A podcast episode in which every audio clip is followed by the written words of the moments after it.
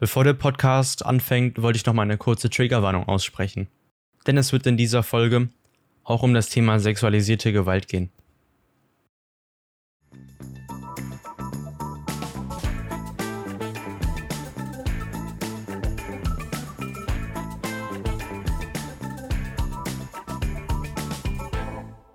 Hallo und willkommen zur neuen Folge How to Fail Wild Startup, dem Podcast für Erfahrung und Learnings aus Problemen von spannenden Gründerinnen und Gründern.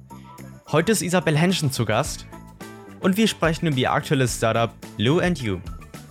Sie bauen eine Lösung, um Betroffenen von sexueller und häuslicher Gewalt zu helfen, mit auf sie zugeschnittenen Beratungs- und Hilfestellen sowie hilfreichen Tools.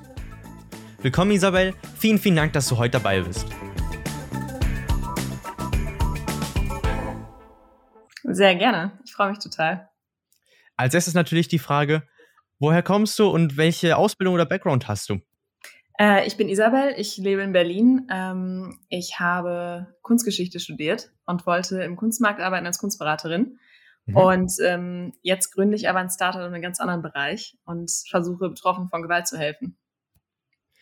Ist das äh, die erste unternehmerische Tätigkeit, die du jetzt direkt nach dem Studium hattest oder warst du davor noch irgendwo anders unterwegs? Äh, ich habe während des Studiums schon in zwei Startups gearbeitet und ähm, ja, habe da versucht, so viel Erfahrung zu sammeln wie möglich mhm. währenddessen. Aber das ist jetzt die erste Gründung danach, genau. Also ich habe direkt nach dem Bachelor angefangen, an Loon You zu arbeiten. In welchen Positionen warst du bei den Startups tätig? Äh, das war jeweils Kuration. Also ich wollte, wie gesagt, ich wollte ja ähm, in den Kunstmarkt gehen und mhm, äh, ja. Kuration ist so eine Sache, die es in der Kunstwelt schon sehr lange gibt. Und in Startups ist es natürlich auch mittlerweile super bekannt. Und dann konnte ich sozusagen das Handwerk lernen, wenn auch in dem einen Startup, da ging es um Schmuck und nicht um Kunst. Okay. Aber genau. Mhm. Du hast ja eben gerade schon erwähnt, du hast jetzt äh, eine Eigengründung, nämlich Lou and You. Was genau macht ihr denn dort? Du hast es gerade kurz angeschnitten. Erläutere doch gerne, was ihr macht und wie die Vision auch von dem Tool ist. Ja, na klar, gerne. Also, Lou and You ist im Endeffekt ein Impact-Startup. Das heißt, wir sind eine mhm. NGO, wir sind ein gemeinnütziger Verein und wir entwickeln digitale Tools für Betroffene von Gewalt. Das heißt, eine persönliche Assistentin namens Lou. Wenn Leuten etwas passiert ist, dann können sie von Lou sämtliche Informationen und Hilfsangebote personalisiert aufgezeigt bekommen und müssen nicht mehr super lange danach suchen im Internet ähm, oder bei Beratungsstellen, sondern finden alles personalisiert auf unserer Seite. Und dann mhm. entwickeln wir eben technische Tools, die wirklich helfen, die Beweisbarkeit und die Glaubwürdigkeit zu steigern. Könntest du mal ein paar von den Tools nennen, was genau das für, was genau für Features ihr eingebaut habt bis jetzt oder in Zukunft noch einbauen wollt? Also die Tools, die wir entwickeln, das sind äh, zum Beispiel eine Tagebuchfunktion mit Zeitstempel, so dass man mhm. äh, live seine ganzen Erinnerungen und äh, Erfahrungen aufschreiben kann und dokumentieren kann. Ähm, mhm. Dann eben später mit Fragen, äh, die normalerweise von PsychologInnen oder der Polizei zum Beispiel gestellt werden würden oder vor Gericht. Oder wir haben eine, ähm, wir, wir bieten eine Möglichkeit an, anonym mit allen möglichen Kontakten zu kommunizieren mhm. über Nachrichten, ähm, so dass mhm. man niemals eine E-Mail oder ähm, eine SMS oder einen Anruf irgendwo findet. Und ähm, klar, digitale Beweise hochladen, ähm, das heißt Fotos, Sprachaufnahmen, mhm. Videos, ähm, Dokumente, Briefe, die man eventuell von einer Ärztin oder so bekommt und ähm, ganz viele andere Sachen. Aber eben möglichst viele Dinge online zu erschaffen, ist das Ziel, die Betroffene halt aktuell einfach zurückhalten, mhm. Hilfe zu finden, zu heilen und ähm, ja, so Stolpersteine auf dem ganzen Weg ähm, zur Heilung oder zu dem Ziel, was eine betroffene Person hat, irgendwie mhm. einzurichten. Ich habe mich mal mit einer Person aus meinem Umfeld auch darüber unterhalten und da kam die Frage aus, wie genau schafft ihr es denn, äh, auch die anonymen äh, Nachrichten auch an die bestimmten Stellen zu schicken? Beispielsweise jetzt die polizeiliche Behörde, die wird ja wahrscheinlich weniger auf diese ultradigitalen Tools ausweichen. Wie genau funktioniert denn da eure Lösung? Wie genau habt ihr das Problem für euch gelöst, sodass auch andere Beratungsstellen darauf Zugriff haben? Also wir machen das äh, folgendermaßen, dass wir haben also zum einen eine Datenbank an ganz vielen Anlaufstellen mhm. und Kontakten, die eingepflegt mhm. werden. Bei der Polizei ist es ein bisschen was äh, Spezielles. Das hat juristische Gründe. Aktuell ist dann auch ganz viel mit äh, Fax zum Beispiel, was wir natürlich nicht machen werden. Also ich weiß ehrlich gesagt nicht mal, wie man ein Faxgerät bedient. Aber das heißt, wir werden äh, zum einen eine Datenbank haben, aber man kann mhm. dann eben auch E-Mail-Adresse zum Beispiel raussuchen und da eingeben und dann bekommt mhm. die Person einfach eine E-Mail, kann dann auch mhm. eine E-Mail zurückschicken und äh, die E-Mail, die zurückkommt, geht aber nur in das Profil. Also nicht eben an deine private E-Mail-Adresse, sondern okay. du bekommst ins Profil eben diese Nachricht und das heißt, nur zu dem Zeitpunkt, wenn du sagst, ich möchte jetzt gucken, ob ich eine Nachricht habe, ich bin jetzt gerade bereit zu, mhm. kann mich dem zum Beispiel emotional stellen, dann äh, öffnest du eben die Nachrichten und äh, kannst sie ab, kannst sie lesen. Also funktioniert das anhand von so, ich nenne es mal einmal Postfächern, die dann äh, ja, nicht so mit der direkten ähm, E-Mail von dir verknüpft sind. Genau, so ein bisschen. Aber dass du halt immer ähm, auch hin und zurück schreiben kannst. Mhm. Ja. Du hast ja vorhin gesagt, ihr seid äh, ein Impact-Startup, nicht klassisches Startup, was jetzt groß auf das, auf das große Geld aus ist. Mich würde auch mal interessieren, wie genau finanziert ihr euch? Macht ihr das irgendwie rein aus Spenden? Macht ihr das mit Crowdfunding? Wie genau macht ihr das aktuell? Also wir haben jetzt äh, im Juni ähm, von der Jury des BMWI eine Förderung, eine Förderwürdigkeit ausgesprochen bekommen, haben den Vollantrag eingereicht. Das heißt, in den nächsten Wochen ähm, werden wir jetzt hoffentlich den, den Bescheid mhm. bekommen vom BMWI über eine Förderung. Ansonsten finanzieren wir uns über Spenden und eine Stiftung aktuell. Und in den nächsten Monaten werden wir eine Crowdfunding-Kampagne launchen. Und da okay. arbeiten wir gerade ganz intensiv dran. Also du hast genau richtig, richtig gelegen. Ähm, aber wir müssen wegen der Gemeinnützigkeit so ein bisschen kreativ werden. Wir können jetzt ja. nicht einfach so irgendwelchen Angel-Investoren oder irgendwelchen ne, eine Seed-Runde machen Deswegen. oder ähnliches. Mhm. Ja, das, äh, diese, diese klassischen Sachen, die sind äh, so ein bisschen außen vor, da muss, ja, muss man sich was ausdenken. Mhm. Ähm, wir werden aber uns langfristig selber finanzieren. Also das heißt, wir werden dann ähm, durch einige Dinge selber Geld einnehmen, sodass wir nicht mehr auf Spenden oder öffentliche Gelder oder mhm. so angewiesen sind, sondern das ist wirklich jetzt nur bis Mitte, Ende nächsten Jahres, bis alles fertig entwickelt wird und der Initi finanzielle Initialaufwand ähm, mhm. äh, ja zum Großteil gestemmt ist. Ihr befindet euch ja aktuell noch in der Prototypphase bzw. Beta-Phase. Wenn ich es richtig entsinnt habe, seid ihr noch nicht gelauncht. Wann genau. strebt ihr denn an, den, äh, den Launch zu machen? Wann kann man äh, eure App auch in den App Stores runterladen? Also das erste, ähm, das erste, die erste Version wird Ende dieses Jahres online kommen. Mhm. Das ist dann eine Web-App und äh, mhm. an der werden wir dann immer weiterarbeiten. Und Mitte, Ende nächsten Jahres äh, wird es in eine Mobile-App okay. überführt. Und ähm, mhm ja, also das wird relativ schnell gehen äh, mit den ganzen Funktionen, dass sie aufeinander folgen werden und wir werden das dann halt iterativ launchen.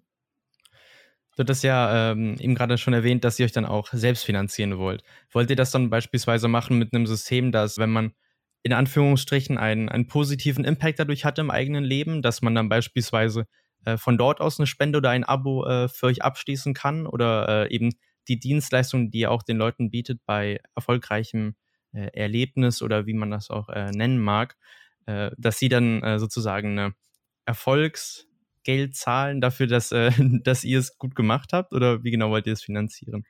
Also wir freuen uns natürlich, wenn ähm, Menschen, denen wir haben helfen können in der. Zukunft, hm. ähm, ja, in Betracht ziehen und zu spenden. Aber ähm, mir war von Anfang an super wichtig, dass wir weder von Betroffenen noch von anderen Menschen, die mhm. super belastet ja. sind, äh, mhm. Geld nehmen. Äh, das heißt, wir bieten das natürlich kostenlos an. Mhm. Ähm, wir werden aber mehrere der Funktionen, die wir eben für die Betroffenen ähm, entwickeln, die haben auch sehr viel Sinn für Unternehmen und Organisationen. Ah, okay. Mhm. Und da gibt es halt eine, ein Riesenproblem in Organisationen, ähm, mhm. dass zum Beispiel abgesehen von Glass Ceiling und ähm, Familienplanung äh, mhm. und an diesen Gründen, weshalb äh, zum Beispiel weibliche Führungskräfte fehlen, dass mhm. ähm, ja sexuelle Übergriffe und einfach so ein unangenehmes Arbeitsklima sind ja, auch einer der größten ja. Gründe, weshalb zum Beispiel ja äh, da die Retention of ähm, Great Women, dass die mhm. äh, leidet. Und da werden wir dann eben an Organisationen rantreten und äh, eben über Lizenzgebühren äh, Gelder reinholen. Und das ist, ähm, das ist etwas, das hat, glaube ich, ziemlich großes Potenzial.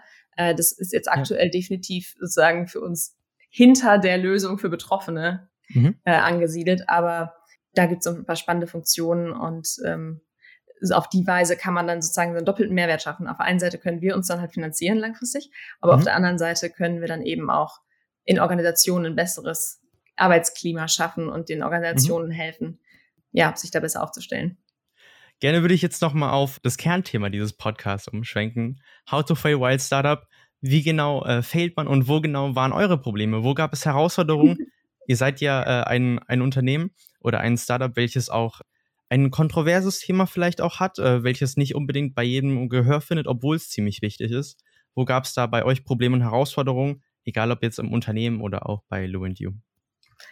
Oder gab es einige. Ähm, das fing schon damit an, äh, ehrlich gesagt, dass es Thema eins ist, über das es halt kaum Informationen gibt. Ähm, ja. Das heißt, ich musste mich super lange in Statistiken, Studien reinlesen, mit sehr vielen Expertinnen und Experten sprechen, mhm. musste wahrscheinlich ein bisschen länger suchen, als man normalerweise suchen muss, um mhm. wirklich mal von den Problemen eine Ahnung zu bekommen. Ähm, aber das würde ich jetzt noch nicht als Fail irgendwie bezeichnen. Das kommt sozusagen mit dem Feld. Ähm, mhm. Aber wir haben natürlich einige Herausforderungen gehabt. Ähm, wir haben, das erste war, wir haben erstmal gegründet Anfang 2020, im Februar 2020. Das mhm. war der perfekte Zeitpunkt mit Corona. Das heißt, die erste Veranstaltung als live als Gründerin konnte ich, glaube ich, so vor zwei Monaten machen. Das war oh. äh, mit Sicherheit so nicht so das beste Ui. Klima oder die beste Zeit. Ähm, aber gut, auch dafür, mhm. da, ne, da muss man halt irgendwie mit umgehen. Ähm, aber es gab so eine, es gab so eine ganze Reihe Sachen, die, ähm, äh, ja, die ich definitiv mittlerweile anders machen würde. Ähm, also es fängt schon an dabei, dass wir, ähm, dass wir zum Beispiel einfach nicht, nicht das Geld hatten und auch nicht die Möglichkeit zu dem Zeitpunkt eine Steuerberaterin äh, uns zu holen. Hm. Wenn du aber ein gemeinnütziges Unternehmen gründen möchtest, oh. dann ist das durchaus hilfreich äh, bis notwendig. Und da habe ich im Nachhinein hm. wirklich zum Beispiel gedacht, ähm, auch wenn Geld ein Problem ist, dann muss man eben eine Lösung darum herum finden. Mhm. Und das hätte ich jetzt, es hat uns Monate gekostet. Also das mhm. war, ähm, das war wirklich einfach äh, so eine Sache, die hätte ich im Nachhinein anders gemacht und hätte irgendwie halt das notwendige Geld zusammengekratzt mhm. mit Freundinnen oder Freunden oder ja, das war so ein großes Learning. Die Bürokratie malt sehr langsam und wenn man da oh, ja. äh, plötzlich in Zeitverzug kommt wegen irgendwas, mhm dann wartet alles. Und dann ist es wirklich ein ja. frustrierender Moment, wenn du dir überlegen musst, woran arbeite ich denn jetzt am, mhm. als allererstes, wenn einige Grundbedingungen noch gar nicht geschaffen sind. Und hast du für euch gemerkt, dass es auch bei euch ein bisschen schwieriger war, da ihr ein gemeinnütziges Startup seid und äh, kein konventionelles Startup? Das hatte Vor- und Nachteile. Der größte Vorteil daran war, dass sehr viele Menschen das Problem auch schon erkannt haben und mhm. tatsächlich uns bereit waren, ehrenamtlich zu helfen oder auf ah, Bono-Basis. Okay. Äh, das heißt, da habe ich sozusagen einen Luxus, den andere Startups nicht haben, dass ich äh, sagen mhm. konnte, hey, das ist unsere Mission und wir wollen damit selber kein Geld verdienen. Also wir wollen natürlich Geld damit verdienen, aber wir wollen damit keinen äh, Gewinn machen. Wir wollen nur unsere mhm. Gehälter zahlen können. Ähm, wärt ihr bereit, uns äh, da zu unterstützen? Und das war ein Vorteil. Ein, ein großer Nachteil von der Gemeinnützigkeit ist halt, dass du ähm, eben viel mehr darauf angewiesen bist, so diesen langen bürokratischen Prozess zu durchlaufen. Und das heißt, mhm. zeitlich gesehen war das einfach wirklich Wäre es eine GmbH gewesen oder ähnliches, das wäre eine ganz andere Sache gewesen. Mhm. Dann wäre das Ding auch ziemlich zackig äh, fertig gewesen und wir hätten loslegen können. Aber äh, bei der Gemeinnützigkeit musst du dann eben erstmal eine Satzung schreiben und dann muss die angepasst sein. Dann machst du dann Fehler, weil es nicht, dann ist die sogenannte Unmittelbarkeit nicht oh. gegeben. Dann äh, kriegst du wieder Wochen Ui. später einen Brief und dann hier und dann da und da sind einfach so viele mhm. Schritte. Ähm, das hat uns definitiv ähm, behindert, beziehungsweise mhm. da hätte ich äh, da hätte ich nicht mit gerechnet. Ja. Seid ihr jetzt ein gemeinnütziger Verein offiziell eingetragen oder was, was für eine Unternehmensform seid ihr? Genau, wir sind ein gemeinnütziger Verein. Also wir haben die Gemeinnützigkeit jetzt vor anderthalb Monaten bekommen und mhm. ähm, ja, jetzt, äh, jetzt sind wir gemeinnützig und damit äh, können wir jetzt auch, wir können jetzt Mitglieder aufnehmen, wir können jetzt ähm, Spendenbescheinigungen ausstellen mhm. und das ist ein Riesenvorteil. Was, was genau war das für ein Prozess oder was musstet ihr machen für den Prozess von normalem Verein zu einem gemeinnützigen Verein? Da mussten wir beim Finanzamt eben bei der steuerlichen Anmeldung, äh, da mussten wir einen, ähm, ja, so einen Antrag stellen praktisch und äh, ziemlich viel erklären. Ähm, wir mussten die Satzung eben einreichen. Ähm, mhm. Und die Satzung eines okay. Vereins, gut, das kann man sich vorstellen, eben wie so ein äh, Gesellschaftsvertrag bei anderen Rechtsformen mhm. eben auch. Ähm, da musst du dann eben nicht nur darauf äh, achten, dass das, ähm, dass es Sinn für dich ergibt, sondern mhm. eben auch, dass es dem Staat entspricht und musst verstehen, oh. welches Wort wie ja. ausgelegt wird. Und wenn du mhm. keine Juristin bist zum Beispiel, mhm. dann äh, musst du da auch manchmal drei oder viermal nachhaken, bis du weißt, okay, hier, hier bin ich sicher. Weil das Problem ist, wenn man, wenn man bestimmte Fehler macht, kann einem die Gemeinnützigkeit eben auch nachträglich entzogen werden. Und das würde bedeuten, dass du die oh. Steuern, die du äh, sozusagen nicht zahlen musstest, ähm, okay. im Nachhinein zahlen musst. Und das ähm, ist für ziemlich viele Vereine, gemeinnützige Vereine sehr oder auch GmbHs sehr ähm, mhm. gefährlich finanziell. Kann die äh, nur durch den Fehler in der Satzung äh, euch entzogen werden oder auch beispielsweise durch irgendwelche Aktionen oder sowas, die dem, dem Komitee oder wem auch immer nicht richtig passt? Ja, absolut. Also wenn wir jetzt zum Beispiel eine Spende bekommen und die geben wir aus für eine Party für einen Vorstand, dann entspricht das nicht der Gemeinnützigkeit. Ähm, ah, da okay. müssen wir uns mhm. schon, sowohl was mhm. Zahlungen angeht, was Prozesse angeht, da müssen wir uns mhm. schon darauf einstellen, dass sozusagen sehr viele Dinge geprüft werden können und man da wirklich, wirklich äh, akkurat mhm. arbeitet. Und da müssen dann wirklich sozusagen Systeme aufgesetzt werden, wo man sich aufschreibt, welche Regeln gibt es für was, mhm. wann muss man nochmal drüber schauen, was muss jedes Jahr gemacht okay. werden und so weiter. Genau. das ist ein bürokratischer Aufwand, der mir persönlich jetzt nicht so wahnsinnig liegt, aber den muss man oh. sich halt eben stellen. Super spannend. Ich wusste gar nicht, dass, dass da zwischen gemeinnützigen Vereinen und äh, dem Autor-Normalverein so große Unterschiede gibt. Ich würde gerne noch mal zu dem äh, nächsten Punkt gehen, nämlich äh, welchen Tipp hättest du dir gerne gewünscht, ähm, wenn du 16 Jahre alt gewesen wärst? Welchen Tipp hätte dir was gebracht? Welcher Ratschlag hätte sie dir jemand mit 16 Jahren schon gegeben? Welcher hätte dich nachhaltig geprägt? Oh, da gibt's einige, muss ich ehrlich sagen. Ähm, die eine Sache ist, ich bin ähm, bin in Münster aufgewachsen mhm. und ich kannte so mein Umfeld und war mir gar nicht so richtig darüber bewusst, ich glaube, das geht jeder Person so, ich war mir gar nicht so richtig darüber bewusst, ähm, wie sehr ich natürlich sozusagen das Produkt meines Umfelds war. Und mhm. wenn ich jetzt 16 nochmal wäre, ja, ich würde sagen, so viel rausgehen in die Welt, so viel anschauen, so viel kennenlernen wie möglich, äh, einfach um auch selber rauszufinden, was sind die eigenen mhm. Stärken, was sind die eigenen Interessen, was sind die Dinge, die mich vielleicht total begeistern. Also ich weiß noch, dass ich mit zeitgenössischer Kunst ähm, relativ spät irgendwie, ich glaube so mit 19, 20, ja 19 oder so in Kontakt gekommen bin, mhm. ähm, hätte ich das nicht zufällig sozusagen entdeckt. Ähm, ja, das war die, das ist meine erste große Liebe.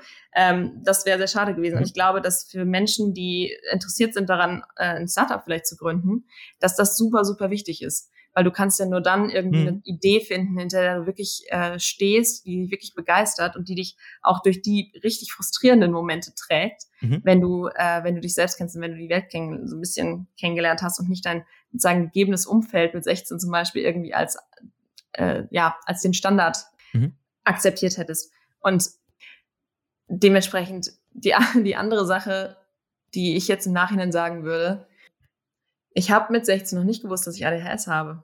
Und es hat okay. mich einige Jahre gekostet. Ähm, mhm. Mit dem Studium und so weiter. Es hat, äh, und es gibt sehr viele Gründerinnen und Gründer, die ADHS haben. Es gibt auch sehr viele, die zum Beispiel mhm. Lese Leserechtschreibschwäche haben ähm, und andere mhm. äh, Lern, in Anführungsstrichen, Schwächen, die so krasse Stärken entwickeln in anderen Bereichen, dass sie super gute Gründer sind häufig. Und das heißt, ich hätte auf jeden Fall damals gerne gewusst, dass ich das gehabt hätte. Okay. Ähm, und es gibt mittlerweile zum Glück nicht mehr so ein krasses Stigma. Ich hätte auf jeden mhm. Fall äh, hin, besser hinhören können damals, was für krasse Probleme ich gehabt habe in der Schule in einigen Fächern zum Beispiel.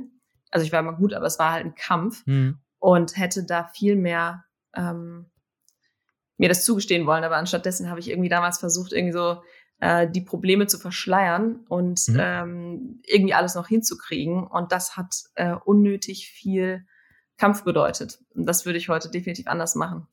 Mich würde nochmal interessieren, wo genau siehst du denn äh, die positiven Skills, die du jetzt sozusagen nochmal mehr entwickelt hast durch das ADHS bei dir jetzt als Gründerin? Ich weiß, dass ich sehr schnell viele, das ist so dieses, das, dieses Ding mit dem Gedankenspringen zum Beispiel. Ich weiß, dass ich sehr, sehr viele Ideen habe, die mhm. sehr kreativ sind, die um die Ecke denken ähm, manchmal zu viel, um gut zu sein für mich, weil da muss ich sie mir aufschreiben. ne? äh, es macht mich wahnsinnig, wenn, sie, wenn ich sie mir nicht merken kann. Aber mhm. unkonventionelles Denken ist eine Sache, die sehr viele Leute ähm, haben. Ähm, ich weiß auch, dass ich zum Beispiel einfach ja gut mit Menschen bin zum Beispiel, einfach weil ich so viel lernen musste darüber, wann werde ich wie wahrgenommen, wann störe ich jemanden. Und das sind so Sachen, die natürlich am Anfang in der Situation negativ waren, mhm. aber die mir heute viel bringen. Ich kann sehr gut Zwischentöne lesen oder ähnliches. Spannend. Mhm. Und was super viele Menschen haben zum Beispiel, ist, dass sie einfach ähm, ein ja, hoher Gerechtigkeit sind, viel Kreativität, mhm. eine große Fähigkeit, irgendwie einen Frustrationsmoment zu nehmen und dann was Cooles draus zu machen. Mhm. Und das ist ein Potenzial, das ähm, bei ziemlich vielen Leuten in der Startup-Welt tatsächlich vorhanden ist. Äh, das ist überproportional sozusagen und das ist, ich versuche diese Stärken wirklich einzusetzen und die einfach anzunehmen und ähm, ja. Das nehme ich doch super gerne als Abschlusswort von unserem Podcast. Vielen, vielen Dank, dass du dir heute Zeit genommen hast, auch mal Teil des Podcasts zu werden und mal von deiner Geschichte zu erzählen. Wie genau kann ich denn auf dem Laufenden bleiben? Wie genau kann man dich finden? Wo kann man euch finden? Seid ihr da Social Media technisch irgendwo unterwegs? So kann man auf dem Laufenden bleiben. Also wir haben absichtlich bisher noch tatsächlich die Social Media Kanäle nicht bespielt, aber sie existieren mhm. jetzt und wir werden jetzt in den nächsten zwei Wochen damit anfangen. Okay. Ähm, und äh, wir werden, äh, also man findet uns einmal bei Instagram, äh, das heißt Lou and You App, also ja, so wie man es spricht, Lou and You. Und dann findet man uns bei LinkedIn, Ähm, mich mhm. findet man da ebenfalls, da kann man mir ganz gut schreiben. Und ähm, ansonsten unsere Website heißt luandyou.org. Äh, das heißt, ähm, da findet ihr ein paar Infos auf jeden Fall darüber, was wir machen, was wir vorhaben und wie es in den nächsten Monaten weitergeht. Sehr gut, vielen Dank. Zum Abschluss bist du auch nochmal eingeladen, gern ein oder zwei weitere Gründerinnen oder Gründer einzuladen, wessen Geschichte du gern auch mal die Leute hier, die Zuhörerinnen und Zuhörer im Podcast hören lassen würdest. Fällt dir da jemand ein, wo du sagst, sie haben wirklich eine spannende Geschichte, interessante Herausforderungen, auch Learnings, welche wirklich äh, auch Erfahrung bringen könnten, Ratschläge geben könnten an die Zuhörerinnen und Zuhörer? Ja, auf jeden Fall. Also ähm, jetzt sind, äh, du hast ja jetzt extra einen Podcast für Menschen, die sich dafür interessieren, irgendwann ähm, was zu gründen. Also wen ich auf jeden Fall einladen würde, ist zum Beispiel Patricia Okello. Ähm, mhm. Die hat ein Startup gegründet, Inspired by Change. Die sind auch gerade erst, ähm, die sind auch gerade im Entstehen und die im Endeffekt geht es bei denen darum, wie man ähm, ehrenamtliche Unterstützerinnen und Unterstützer für Aktionen gewinnen kann als Stadt ah, oder als Kommune. Mhm. Bedeutet also, sie Spannend. arbeitet mit mhm. Kommunen zusammen äh, daran, dass sie zum Beispiel umweltfreundlicher werden möchten. Und es gibt ah, ja mhm. viele Leute in der eigenen okay. Stadt, die da auch daran interessiert sind. Und äh, da geht es um so ein Matching. Und wen, auch eine ganz tolle Frau, die du einladen solltest, ähm, Julia Rosa Reis. Ähm, das ist eine Fotografin, die hat ein Startup gegründet, das heißt Shootshare. Und mhm. da können eben Startups und andere ähm, können Firmen sozusagen im Beauty- und Lifestyle-Bereich, im äh, Fashion-Bereich können sich Fotoshootings teilen. Das ah, heißt, okay. ähm, das heißt mhm. irgendwie, ähm, beispielsweise du möchtest deine Produkte vermarkten und sagst, mhm. oh, Südafrika wäre super, um dort eben ein Shooting zu machen. Und dann schickst du deine Produkte hin und ähm, die shooten dort in Südafrika. Ähm, dann, ja, die Kampagne beispielsweise, du kannst mhm. dir die Kosten teilen. Das heißt, Umweltschutz gleichzeitig, ähm, weil weniger geflogen wird. Super spannend. Kosten mhm. senken. Und das sind zwei tolle Frauen, die einiges zu erzählen haben, glaube ich. Sehr, sehr gerne. Stell gerne mal den Kontakt her. Vielleicht hören wir sie ja demnächst. Abonniert auch sehr gerne den Podcast, um keine weitere spannende Geschichte von Gründerinnen und Gründern hier zu verpassen. Vielen, vielen Dank, dass du heute dabei warst und ähm, den Mehrwert geteilt hast, auch von dir erzählt hast, von Lou and You und natürlich auch Ratschläge und Tipps an die jungen Gründerinnen und Gründer hier gegeben hast. Mir hat das viel Spaß gemacht. Vielen, vielen Dank. Danke dir, Joel. Es hat, hat mir sehr viel Spaß gemacht.